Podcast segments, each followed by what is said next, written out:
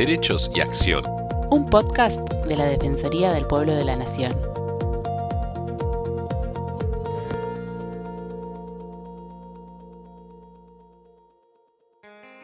Bienvenidos a los podcasts de la Defensoría del Pueblo de la Nación. Soy Estefanía González Isola y estoy junto a Fernando Almirón para compartir diferentes temas de interés general.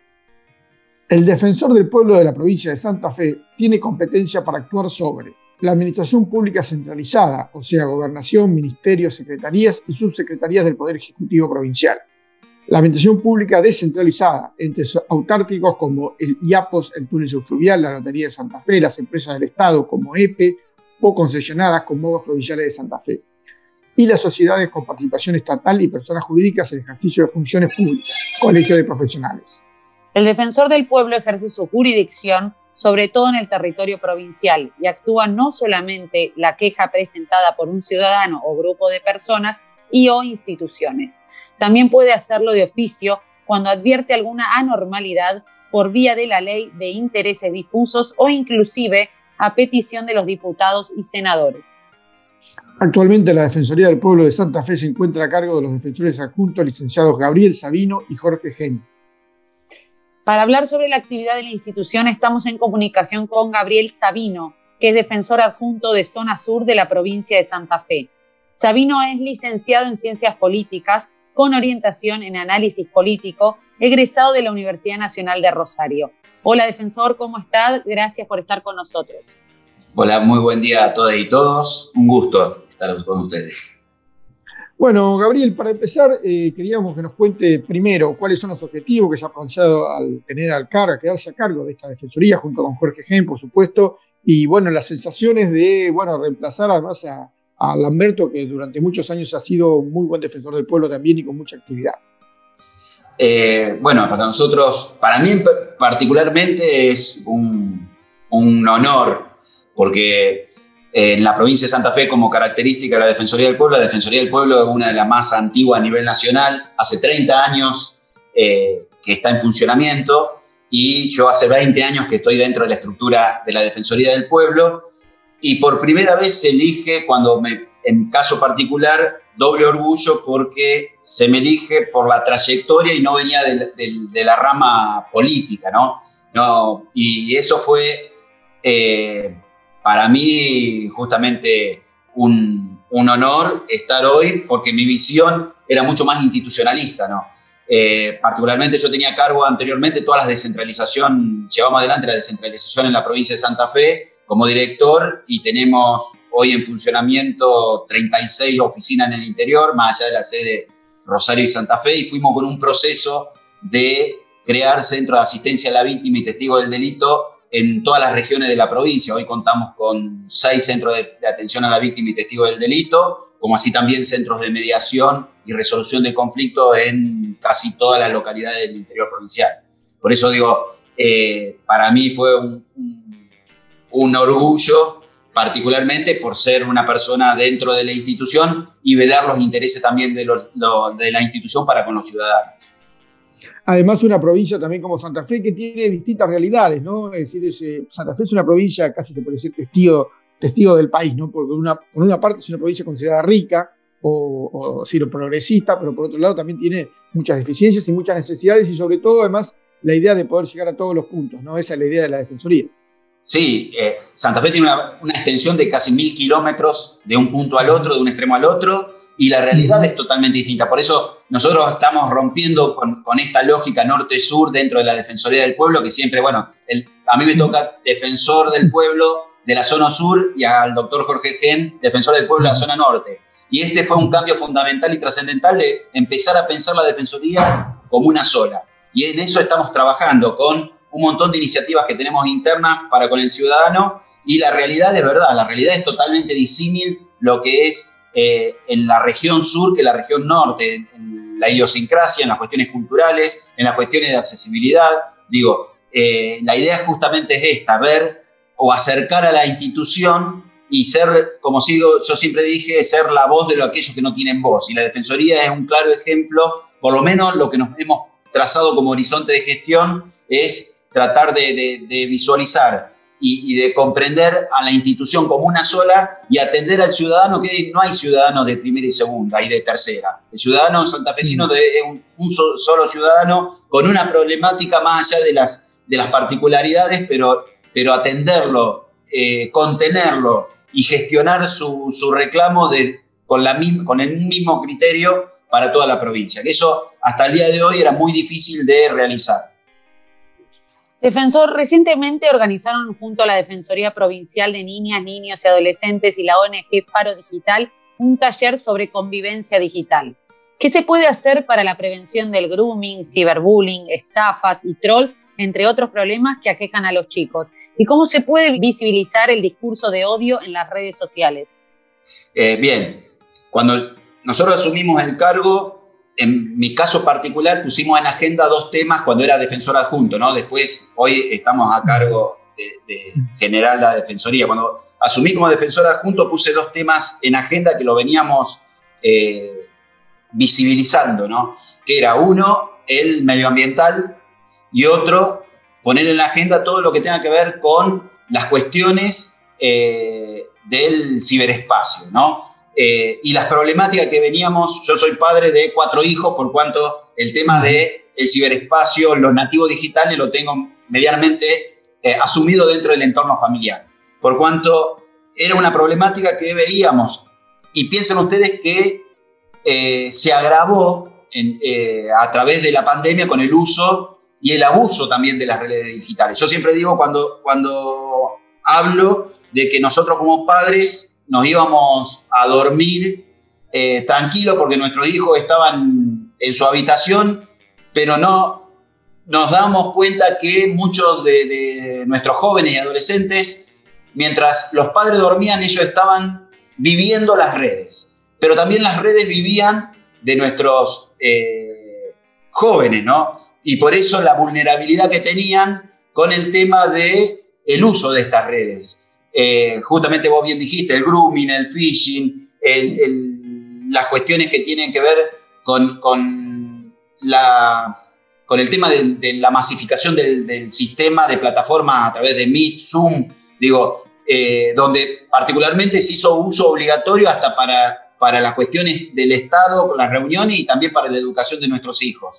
Por cuanto eh, el Estado no estaba creo yo, eh, y nuestras leyes no estaban eh, adaptadas a esta realidad, no, sí, eh, al día de hoy no están adaptadas, hay mucha vulnerabilidad. Piensen ustedes que lo primero que, debemos hacer es, es educar y concientizar a la, a la ciudadanía. Piensen ustedes que cualquiera de nosotros cuando hay una aplicación gratuita, ¿qué hacemos? Le damos al el uso masivo y nuestra información se escapa y hay una, una huella que queda digital y sin embargo nosotros no tenemos control. Y no todos tienen buena fe en el, en el uso. Siempre hay otra, otra, otro sector que actúa y utiliza nuestros, nuestros datos con mala fe. Y, esa es una de los problemas que se empezó a visibilizar antes de la pandemia. Nosotros empezamos a trabajar justamente con el tema de el derecho al olvido, eh, se empezó a trabajar mucho antes de la pandemia con especialistas, visibilizando que la tarea también nuestra, más allá de atender el reclamo, es tratar de visibilizar como lo hicimos. Yo les puedo contar 20 años de historia de la Defensoría del Pueblo, que fue al principio, cuando la, tecnología no estaba más de la mano, nosotros llevamos adelante un, proceso de territorialización con, con los cursos de eh, resolución de conflicto, violencia escolar, violencia de género, violencia de la tercera edad, violencia y empezamos a, tener datos precisos como un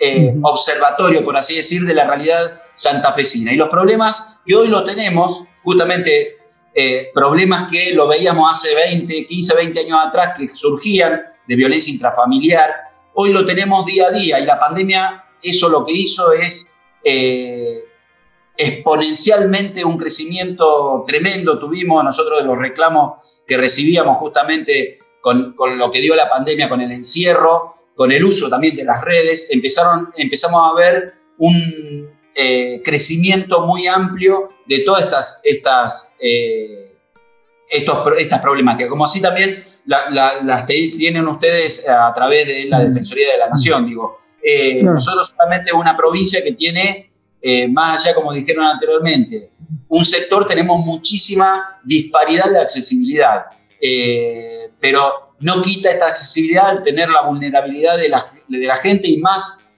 fíjense que, esta vulnerabilidad se da en, en, dos etapas, una con los adultos mayores y otra con nuestros niños.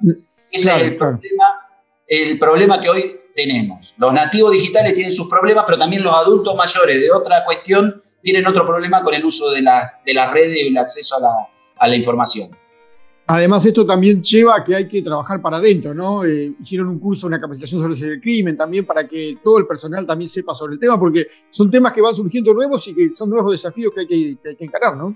Nosotros siempre tuvimos como característica ayornarnos o, tener justamente la visión no del día a día, sino más allá de atender lo urgente, teníamos siempre la visión de atender los problemas futuros. Y, pusimos a la Defensoría de acá a la visión de 10 años, con modificación de los sistemas de expediente, con eh, la accesibilidad, con el tema de eh, la capacitación interna en problemas específicos. Nosotros empezamos, como bien dijeron, el uso de los sistemas informáticos, el uso de los cursos estos que hemos dado de la visibilización del odio, el tema de eh, los problemas con los adolescentes en el uso de las redes. Vamos a tener cursos de formación en referencia a las cuestiones de género en el uso de las redes, al uso de la o el tema de la desinformación o el, fake news eh, dentro del uso de las redes, pero así como tuvimos estas capacitaciones, también tuvimos capacitaciones en referencia a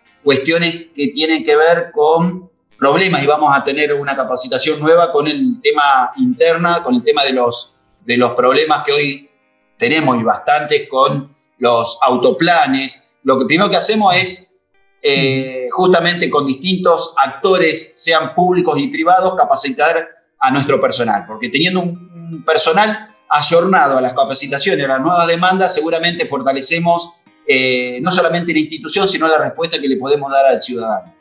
Claro, que muchas veces también no sabe dónde ir. Pero también usted al principio hablaba sobre dos objetivos. Uno era este, el tema de, todo lo que es redes y eso, y también hablaba de medio ambiente. ¿Cuáles son los temas de medio ambiente que en este momento están ocupados o, o el que se está ocupando la Defensoría?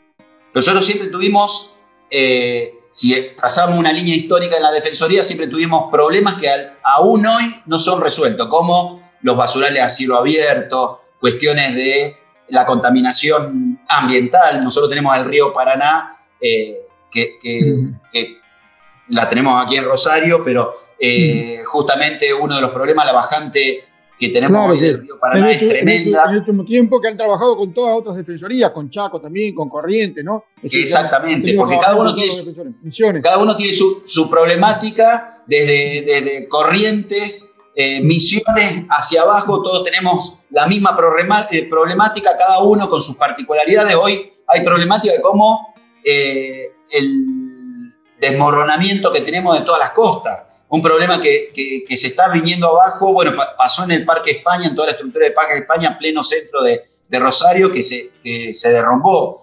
Yo, yo soy, hago deporte en el río y, nos cruzamos a la isla que, tiene parte de Entre Ríos y vemos que los paredones hoy tienen 4 o 5 metros cuando antes eran playas. Digo, es impresionante, hoy tenemos una cota del río a menos 25 centímetros, o sea, estamos en 0,25 centímetros, estamos por debajo de la cota normal y aparte del nivel normal, y hoy tendríamos que tener tres metros y medio del agua. Y no es el río solo, no es el lecho del río, el curso. Piensen ustedes en el humedal. El humedal de, Rosario llegaba hasta Victoria Entre Ríos, 60 kilómetros de agua. O sea, no es solamente uno cuando se imagina la biodiversidad que hay en el río, en el lecho, sino todo lo que tenemos que ver. Y eh, piensen ustedes, hagan un nivel 3 metros para arriba de agua y, hacia Entre Ríos. Son 60 kilómetros de humedales que hoy están eh, degradados. Piensen ustedes potencialmente en las quemas. Las quemas se han producido por dos factores. Un factor puede ser el factor humano, sin lugar a dudas, pero también las barreras naturales de cortafuego, que se llaman... agua.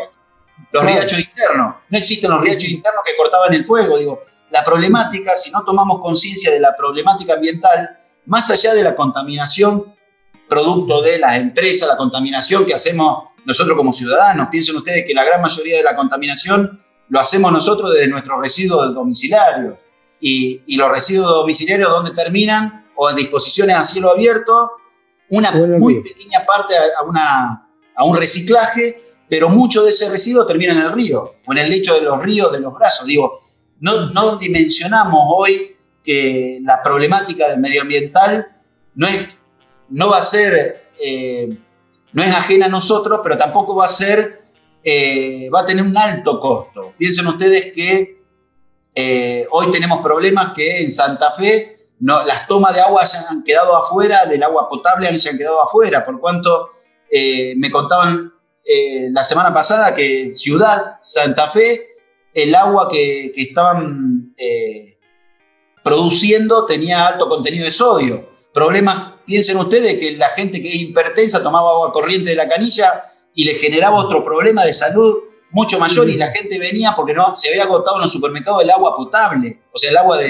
de bidón y venían a Rosario a comprar agua. Piensen ustedes, 2000, año 2021, estamos con un problema, no, estamos en África, estamos en, en plena pampa y sin embargo estos problemas que empiezan ahora, pero van a ser una constante, como el tema de eh, el nivel del agua. Vamos a tener el río o muy alto o muy bajo. Y esto vamos a convivir con eso, ya no vamos a tener estabilidad en el lecho del río. Digo, todos estos problemas nosotros veníamos advirtiendo, lo veníamos diciendo, nosotros tenemos muy, muy buena relación con el Instituto Nacional del Agua, con las cátedras del agua que tenemos en las universidades, veníamos trabajando en conjunto y veníamos advirtiendo que este problema no, el ciudadano común no tiene por qué saberlo, pero sí tiene que estar informado.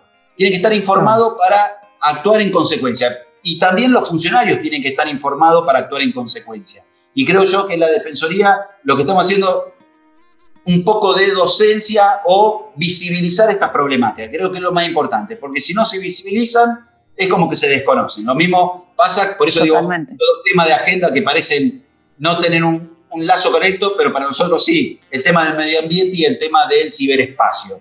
Digo, están conectados, son, no, no, nos, son transversales, nos eh, lo mismo que la educación, es transversal, la cultura es transversal. Digo, si no nos ponemos nosotros en, compromiso eh, y ver y velar, por eso yo decía la voz, la voz de lo que no tienen voz, velar por el ciudadano, que a lo mejor está atento a las cuestiones del día a día. Nosotros tenemos que tener el compromiso de velar por la visión y por el futuro de esos ciudadanos, digo. Y esto lo digo porque estoy convencido, no lo digo discursivamente. Sí, no, no, seguro, Gabriel, eh, pasando al tema de servicios públicos, ¿cuáles fueron las conclusiones de la mesa de trabajo sobre los derechos de las personas electrodependientes? Bien, nosotros venimos hace años hablando eh, y convocando como una mesa de diálogo distintos actores, que empezamos con problemas particulares de eh, padres que tenían eh, eh, un hijo con problemas de salud que eran, como dice la palabra, electrodependiente, que si no se le cortaba la, luz, se moría, literal, se le moría el hijo. Digo, claro. vamos a tener esa denuncia, piensen ustedes que nosotros esto lo venimos trabajando desde hace más de 10 años, tratando justamente de esto, visibilizar la problemática, hablar con los funcionarios, eh, sensibilizar a los funcionarios. Y hoy creo que esa, después de 10 años hemos logrado un avance tremendo, donde estamos eh, sentados en la mesa, eh, legisladores, están sentados en la mesa justamente la Fundación Emperador, que empezó siendo padres de personas o, menores electrodependientes y hoy están armaron su fundación y están trabajando paralelamente, la Defensoría del Pueblo, la la, la EPE, la, Empresa Provincial de la Energía, eh, distintas reparticiones, el Ministerio de Salud, el Ministerio de Educación, eh, hoy Desarrollo Social, eh, a través del área de, discapacidad e inclusión, Defensa Civil. Estamos trabajando todo en un conjunto de tratar de solucionar e ir resolviendo paso a paso toda la problemática que hoy tienen, porque la problemática no solamente tiene que ver con la EPE. Tiene que ver con eh, tener una vivienda digna, pero la vivienda digna tiene que estar dentro de su entorno. No puede ser que, que muchas veces uno piensa literalmente de decir, bueno, denle una casa en tal barrio, pero si lo sacás del entorno, que es el familiar que lo puede cuidar, porque piensen ustedes que la, la persona que verdaderamente es electrodependiente, todo el mundo familiar gira a través de esa persona, que está tal vez postrada en una cama y si no tiene luz, eh, termina se muere. Muriendo. Exacto, sí, total. La otra vez, en la última reunión, justamente estaba sentado yo al lado de una mamá que hacía una semana que había perdido su hijo y había estado dos años, más allá de toda la tramitación, esperando eh, una decisión administrativa, más allá, digo, hay un montón de cuestiones que tenemos que seguir aprendiendo y tenemos que seguir avanzando. Eh, no es fácil, es un camino, una militancia institucional de todos los días. Digo, el tema porque el problema uno lo ve, pero cuando lo, se informa, se compromete, empieza a sensibilizarse mucho más y creo yo que la gama de, tarea de la Defensoría no solamente es que se me cortó la luz en, un barrio eh, por una cuestión de tensión, hay, hay problemáticas que son eh, y no, no, estamos hablando de, yo antes de hablar de la accesibilidad de eh, la extensión de la provincia. Hay electrodependientes, no están focalizados en Rosario, Santa Fe o grandes ciudades, están en el interior y en el interior muchas veces hay muchísimos otros inconvenientes que tienen que ver con tormenta, entonces eh, con, con falta de mantenimiento, con falta de inversión, también con cuestiones que tienen que ver hasta con el propio recurso humano con que cuenta o no eh, la empresa provincial de energía o las cooperativas, porque también nosotros tenemos diferenciado lo que es la empresa provincial de energía y muchas localidades hay cooperativa, no está la empresa provincial. Entonces, todos estos actores, uno lo, va, tratando de hacer lo que yo les llamaba militancia institucional, de, de convocarlos, de charlar, de una mesa abierta, de tratar de resolver el problema de la persona que es, termina siendo la más vulnerable. ¿no? Siempre hay, hay personas y familias que son vulnerables. Y no es una cuestión de dinero, porque esto no, no, estamos hablando de quién tiene más plata o menos plata. Es una cuestión de que se le corta la luz al que tiene y al que no tiene. Digo, a veces hay algunos que tienen un poco más de recursos para a lo mejor, el otro día era, le daban el generador y el problema es comprar la nasta del generador, que para, una, para una persona es tremendo comprar un litro de nasta. Digo, a lo mejor nosotros no tenemos ese problema. Digo, todo eso y bueno, nosotros eso lo trabajamos, lo retrabajamos, gracias a Dios tenemos un equipo profesional de la, en la Defensoría del Pueblo fantástico, donde hay muchísimos profesionales, no solamente profesionales, sino comprometidos con cada una de las problemáticas.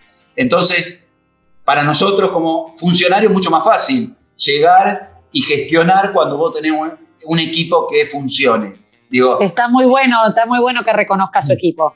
Sí, la verdad que está muy bueno. Eh, lo que pasa es que yo también era parte de los equipos. Claro. exacto, exacto. justamente, y bueno, acá nosotros en la Defensoría del Pueblo de Santa Fe, nosotros tenemos delegación de la Defensoría de la Nación. O sea que para nosotros también tenemos de, del INAD y de Defensoría de la Nación, para nosotros también se nos facilitaba un montón de, gestiones a nivel nacional dentro de la unidad que nosotros teníamos de Defensoría de la Nación. Por eso también vale la pena reconocer el trabajo que, que se tiene. Por eso también eh, como decían antes, la Defensoría del Pueblo de la provincia de Santa Fe era reconocida por los 30 años de trayectoria, pero sino también por una eh, gestión constante y siempre ayornarse a los nuevos cambios, a los nuevos desafíos. Creo yo que nosotros tenemos que estar a la altura de eso y, ese es el desafío nuestro. Bueno, muchas gracias por el reconocimiento también. Eh, defensor, hubo muchas quejas y planteos de ciudadanos por la billetera Santa Fe. ¿Qué medidas tomaron desde la Defensoría? En realidad hubo reclamos y acá vamos a hacer eh, una división, ¿no? Hubo muchos problemas que esto que decíamos de la educación, de la comunicación eh, y de la accesibilidad que tienen a lo mejor personas mayores. ¿Por qué? Porque no podían bajar la aplicación, porque no sabían cómo usarla. Ese es un tema.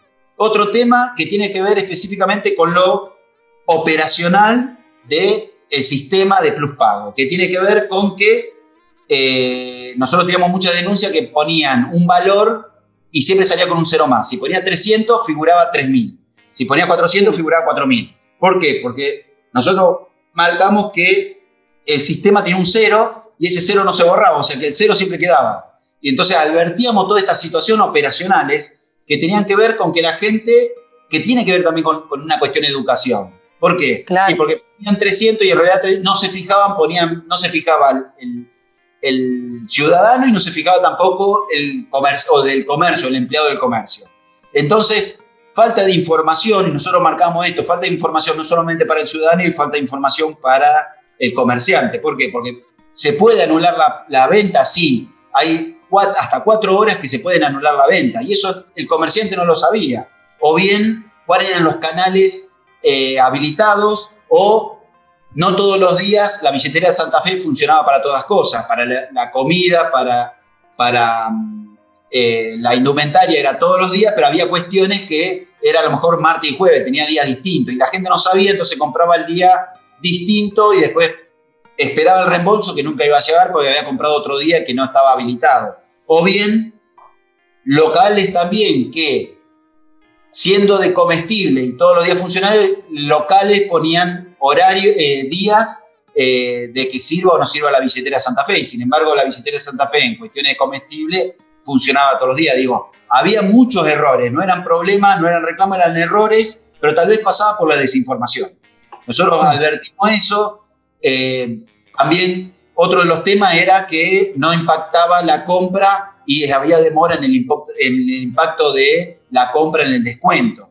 Que, que sí, ellos remarcaban que el sistema se había saturado, colapsado y había cuestiones que tenían que responder en 24, 48 horas si era un día feriado y se estaban haciendo en 72 o más horas. Pero también ahí había, se, se terminaba de resolver el tema, pero no con la rapidez y la agilidad que el ciudadano demandaba o la publicidad decía que tenía que demandar. Pero en definitiva, un, creo yo particularmente, un buen sistema, un buen sistema de compra que beneficia a los ciudadanos y que, como todo sistema que masivamente se pone en funcionamiento, muchas veces empiezan a haber estos eh, errores eh, o conflictos, por así decir, de intereses que hay, pero mm, nosotros marcamos muchas cuestiones operacionales que se podían ir salvando, eh, por cuanto tuvimos muy buena recepción con eh, la Secretaría de Defensa del Consumidor en la provincia de Santa Fe, tuvimos reuniones, fuimos avanzando en nuestros reclamos y bueno, nosotros sí tenemos muchos, muchos problemas que vamos solucionando, vamos, somos el, como el nexo para ir solucionando o visibilizando estos problemas. Claro. Defensor, la Defensoría realizó jornadas sobre justicia restaurativa y derechos humanos. ¿Qué importancia le da la implementación de la justicia restaurativa? Nosotros, como dije anteriormente, justicia restaurativa llegó casi ahora, es en estos tiempos. Hay una gran base en el tema de justicia restaurativa que nosotros la teníamos de fondo. Nosotros, cuando dije anteriormente, tuvimos eh, el uno de los primeros centros de, de, mediación, y resolución de conflictos de, la, Argentina y en la provincia de Santa Fe fue el primero. Eh, nosotros ya venimos con una cultura, tal vez llamémoslo de justicia restaurativa, tal vez llamémoslo de facilitación, tal vez llamémoslo mediación, más allá que son métodos de resolución alternativa del conflicto distintos, pero se trazan en una base real. El tema de justicia restaurativa viene más por Centroamérica, que tienen otra, otro tipo de problemas. Acá llega a destiempo, por así decir. Eh, piensen ustedes que justicia restaurativa estamos hablando hace unos pocos años, eran cuatro o cinco años, como algo novedoso, pero hace años que se viene trabajando, eh, tal vez no con este título, pero sí eh, nuestra institución hace más de 25 años que viene trabajando con la facilitación de procesos conflictivos. Tiene otra base que la Defensoría lo asumió, nosotros piensen ustedes que los últimos congresos de justicia restaurativa, la Defensoría del Pueblo fue uno de los que propició y es más, nosotros... Organizó. Eh, claro, estuvimos en la organización de la gran mayoría. Eh, para nosotros es como natural, como natural porque ya tenemos en la lógica el trabajo, eh, justamente porque nuestra formación. Yo le decía antes, le contaba, yo era director de descentralización institucional que tiene que ver con las delegaciones y nosotros dentro de todo el territorio tenemos mediadores formados casi todas las personas que están en el interior eh, de la Defensoría del Pueblo son eh, mediadores o facilitadores. Y ahora estamos avanzando en un nuevo curso de facilitación de, procesos restaurativos que lo vamos a, ir desarrollando eh, hasta fin de este año y para el año que viene para que todo el personal de la Defensoría del Pueblo tenga esta herramienta para resolver conflictos. Yo particularmente soy también mediador y docente en la, facultad y, en el Instituto de Seguridad Pública, justamente de, de mediación y resolución de conflictos, por, por cuanto es algo que lo venimos trabajando en distintas órbitas, tanto en la órbita eh, ciudadano-comunitaria como así también dentro de las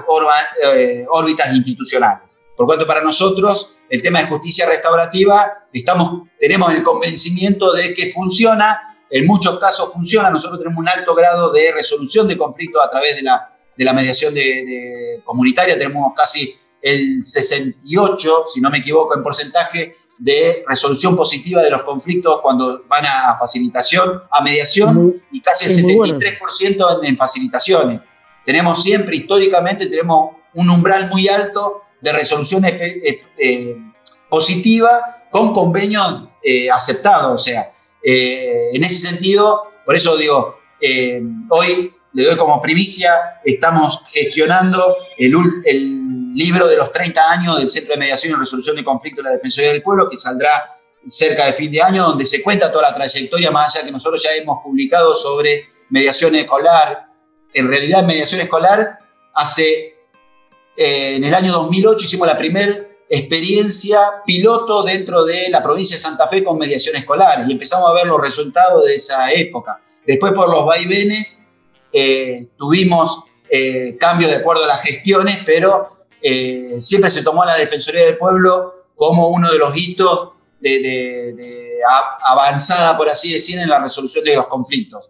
Eh, por eso, eh, para nosotros el tema de hablar de justicia restaurativa es un, es un aliciente mucho más actual, pero en la base siempre tuvimos el tema de la mediación, la facilitación, la conciliación como sistema de resolución de conflicto gratuito y para todo el abierto a toda la ciudadanía. También por, por convenio tenemos la mediación prejudicial. La provincia de Santa Fe, a través de la modificación del Código Procesal Penal, hay mediaciones prejudiciales, por cuanto la Defensoría también, al, al pedido de algún eh, fiscal, la Defensoría toma, el equipo de la Defensoría toma intervención en ciertas cuestiones que nosotros eh, por ley no tenemos cuando se judicializa el tema, no tenemos competencia, pero si la justicia nos pide la actuación, nosotros con los equipos actuamos y de forma que lo venimos haciendo desde hace muchos años, también trabajando en mediaciones prejudiciales. Sí. Muy, muy importante. Defensor, para finalizar, y quizás un tema que está en la opinión pública, y es el de la violencia, sobre todo en Rosario, ¿no? también en Santa Fe, pero más que nada en Rosario. ¿Cómo se puede trabajar desde la Defensoría del Pueblo en este tema que es un tema, sí, como hablaba usted, judicial, pero que también preocupa a la sociedad, porque muchas veces eh, no es solamente está involucrado la persona, ¿no? Si hay mucha gente que no, no participa de esa violencia y que es víctima también de esto, ¿no? Sí, nosotros en particular dentro de la Defensoría del Pueblo no es una rama que diga eh, que muchísima gente o ciudadanos se agolpan a la Defensoría pidiendo por eh, inseguridad. Sí, somos conscientes por eso de, sabemos que en, las últimas eh, cifras de las encuestas, el 68% plantean la inseguridad en Rosario como un problema fundamental a resolver, mientras el segundo, el segundo tema es el empleo con el 14%, o sea que tenemos el, 40% del otro problema, pero la, gente piensa que el 60, hasta el, llegó el 68% de la gente tiene la inseguridad como eh, un problema de base. Si uno entra en los medios, ve, hasta tenemos videoteca de robos diarios. Digo, yo creo que pasa también, como también muchísimos años fui docente de, la escuela de, del Instituto de Seguridad Pública, que era la ex escuela de policía. Eh, por mis funciones hoy eh, sigo siendo docente concursado, pero no estoy ejerciendo. Hay cuestiones que son de base. O sea, ¿qué, son de base? Y primero, con el tema de inseguridad, es el tema de la formación. Y lo hablo por conocimiento, por, por el otro lado que me da la docencia. Eh, yo creo que hay déficit de formación, déficit de, compromiso institucional. Eso lo digo yo como persona, no como defensor del pueblo, sino como ciudadano, y tal profesional. ¿no? Eh, y profesional también de las políticas públicas, porque también soy docente de políticas públicas en la universidad, o sea que lo veo desde otro punto de vista. Hay mucho déficit, sí hay este mucha, mucha eh, hoy falencias en, la acción desde el Estado. Sí, eh, la provincia de Santa Fe hoy, no, específicamente tal vez en las grandes ciudades, sea Rosario, sea Santa Fe, eh, hay muchísimo, muchísimos problemas, no voy a negarlo, pero más que nada es lo que se habla a veces como sensación de inseguridad. Bueno, hoy creo yo que la sensación se hizo carne. La delincuencia, cuando uno analiza los datos, va avanzando, ¿no? Avanza y retrocede. Si avanza y desde el Estado no, no lo hace retroceder, vuelve a avanzar otro paso. Y creo que lo que está pasando, eh, más allá de, de, lo que es todo por archi conocido, narcotráfico, pero yo te, nobleza obliga, no todo es narcotráfico, no todo está vinculado con el narcotráfico, el tema de la violencia. Sí, hay gran sector que tiene que ver con el narcotráfico, hay otro, otro nuevo modus operandi de, la, de, operandi de la violencia que tiene que ver con las últimas balaceras o amenazas, que creo que son, son satélites a lo que tiene que ver con el narcotráfico. Sí, hay mucho show que se hace lamentablemente de los responsables eh, para con la ciudadanía, porque si uno lo ve de, una, de un lado, dice la violencia es es exclusivamente del sector más vulnerable. Y en realidad no, está comprobado que la violencia nos trasvasa todo, las mejores familias de violencia. Sí, sí, sí. El, tema antes, hasta, hasta la cuestión que, que antes hacían mención a, los cursos de violencia del odio, todo eso, cuando uno ve los problemas que hay con tema de violencia de género, violencia intrafamiliar, todo tiene que ver siempre con una gran ausencia del Estado. ¿Bien? una gran ausencia del Estado que, más allá, y digo, ausencia no en, el relato, en lo discursivo, porque estamos acostumbrados a mucho relato, mucho discurso, pero poca acción. Entonces, hablamos, y, permítame decir esto, o sea, como ciudadano hay gran hipocresía social, ¿no? ¿Por qué? Porque nosotros lo hemos pasado con, hasta con los saqueos en su momento, que como los saqueos en otro, para no, no hablar de la violencia hoy actual, nos vamos a los saqueos, mientras los saqueos eran en la periférica estaba todo bien, pero cuando empezaron a saquear el, eh, al centro ya pedíamos gendarmería, armas, balas. Digo, hay gran hipocresía, somos eh, gran hipocresía social. Por eso digo, hay que, con el tema de inseguridad, hay que, alguna vez tenemos que tomar eh, riendas en el asunto. no se puede seguir jugando con el tema de la inseguridad. yo por, por mi formación y por el trabajo que hace del 2006 que, estoy dentro de, por así decir, formando a, Sí, parte del equipo de la Defensoría, sí. Eh, hay un montón de cuestiones que eh, hay que resolver. Nosotros tenemos aquí el Centro de Asistencia a la Víctima y Testigo del Delito, por cuanto nosotros teníamos ya datos muy certeros de lo que tiene que ver con la violencia contra la fuerza de seguridad, la violencia intrafamiliar, la violencia eh, en cotidiana en la calle, la violencia institucional, que eso no es poca cosa, la violencia institucional nosotros lo dejamos como algo eh, al lado y sin embargo la primera violencia que se torna es una mala atención cuando uno viene a plantear un reclamo, sea Totalmente. en, organismos judiciales, sea en, la comisaría. Digo, el primer freno que tenés de la violencia era eso, o sea, se revictimizaba la víctima y no solamente se revictimizaba, sino que se la denostaba. Digo, si nosotros no entendemos que desde el Estado tenemos que formar a la gente, tenemos que la primera la persona que, va a hacer una denuncia, sea en la defensoría, sea cualquier cuestión, ya viene con el problema más allá que nosotros evaluemos que el problema no es tan grave para esa persona que va a hacer una denuncia, el problema es gravísimo, porque si no, no va a hacer la denuncia.